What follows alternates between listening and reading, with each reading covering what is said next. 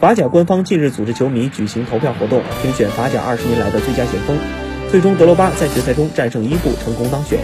这次评选是由法甲官方公布候选前锋之后两两对阵，由球迷们在网上为两人投票，决出决出胜者后进入下一轮。德罗巴在此前的投票对决中，先后战胜了莫伦特斯、本泽马等人，而伊布则战胜了巴洛特利、姆巴佩、卡瓦尼。在最终投票中，德罗巴以百分之五十一的得票率战胜了伊布百分之四十九的得票率，成功当选二十年来法甲最佳前锋。